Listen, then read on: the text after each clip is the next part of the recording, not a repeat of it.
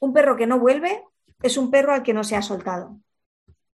Soltar o no soltar a un perro es una decisión importante que toda persona con perro se hace continuamente o se ha hecho en algún momento de su vida. Más allá de las prohibiciones legales y los lugares donde los perros pueden correr abiertamente, el terror de pensar que nuestro perro no va a volver a nuestro lado nos hace no soltar la correa e ir a lo seguro, o bien dilatar esta decisión lo más que podemos en el tiempo con unas consecuencias poco deseadas. Hoy te cuento cuál es la mejor manera para generar una confianza mutua que os lleve a ti y a tu peludo a una convivencia más sana.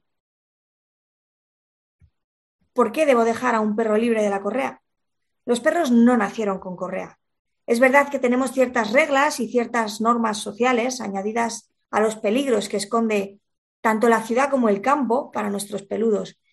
Y es que no nos engañemos, nuestros perros domésticos son bastante inconscientes a la hora de detectar los peligros del entorno. Y sin embargo, necesitan correr. Necesitan poder decidir si oler este pis o marcharse a conocer esta flor. Deben poder tener una mínima libertad en su día a día.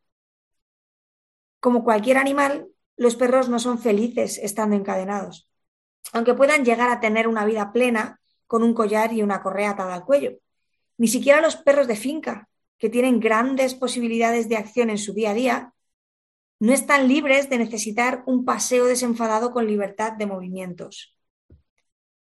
No podemos olvidar, además, que el manejo que realizamos con la correa habitualmente deficiente e incorrecto ocasiona ciertos problemas directamente relacionados con conductas que no deseamos.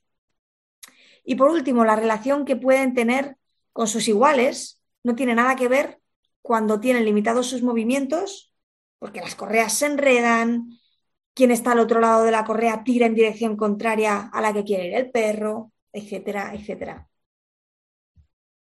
¿Cuándo debo soltar a mi cachorro? Desde el primer momento.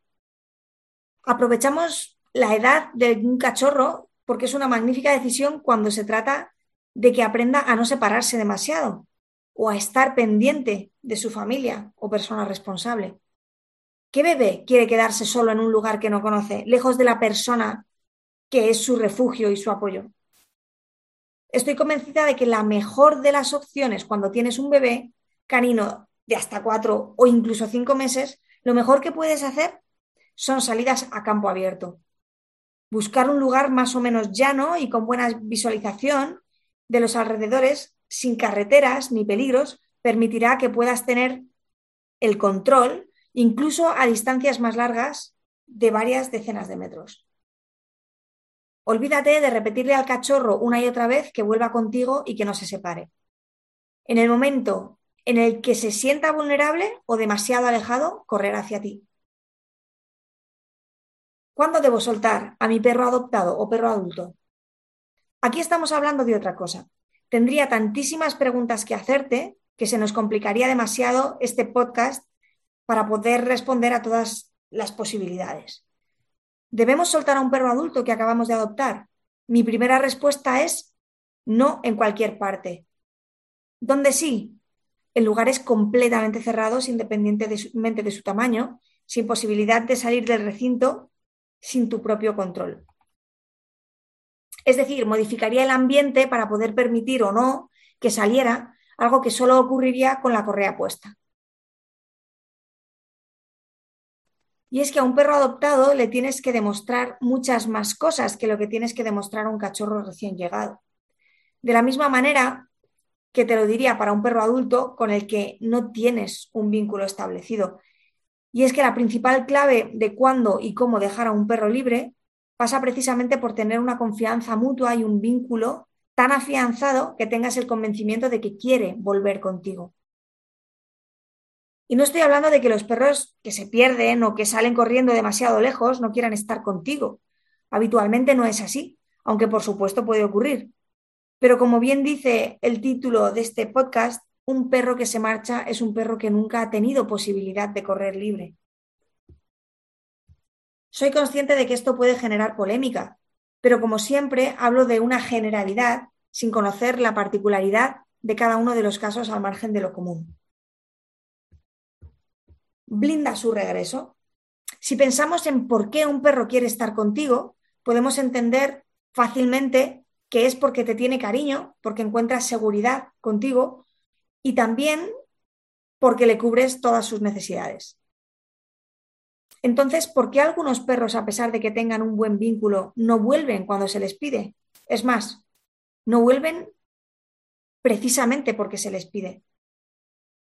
Más allá de problemas de vínculos severos, tenemos que pensar en la curiosidad y en la cantidad de estímulos interesantes que a un perro le pueden hacer no volver. Es evidente que no podemos luchar contra todos los estímulos del mundo y que por mucho que queramos, por mucho que nos quiera el perro, muchos de estos estímulos nos superan en preferencia. Entonces, ¿cómo lo hacemos? Precisamente dejándoles acceso a esos estímulos. Un perro saciado de estímulos tendrá muchas más probabilidades de volver cuando se lo pidas o cuando te marches que otro que sabe que solo los tiene por un periodo limitado y que terminarán cuando vuelva a tu lado. Y si no puede ser por las circunstancias, adquiere una correa de 10 metros y dale al menos la posibilidad de que se parezca un poco a estar suelto. Y aunque pueda sonar poco romántico, si lo piensas bien, esto ocurre con prácticamente todas las relaciones que puedes tener tú como animal humano. Deja que decida volver contigo.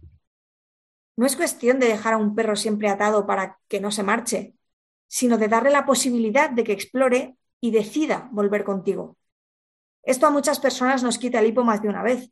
Y sin embargo, hoy por hoy tenemos GPS para perros al alcance de nuestra mano para poder tener cierta relajación si las distancias son muy grandes. Pienso en perros de caza o mestizos que tienen muchísima energía y necesitan sí o sí dar la carrera de su vida en cada oportunidad. Por eso es muy importante que busques un lugar seguro para poder al menos tener cierta despreocupación en este sentido. Y recuerda que cuanto menos le sueltes, más posibilidades habrá de que no regrese. Y es que educar es también coger aliento, pero con el control de la situación debajo del brazo. Mi nombre es Miriam Sain y puedes escuchar más podcasts, leer más artículos y más información en www.sentidoanimal.es. Muchas gracias por escucharme.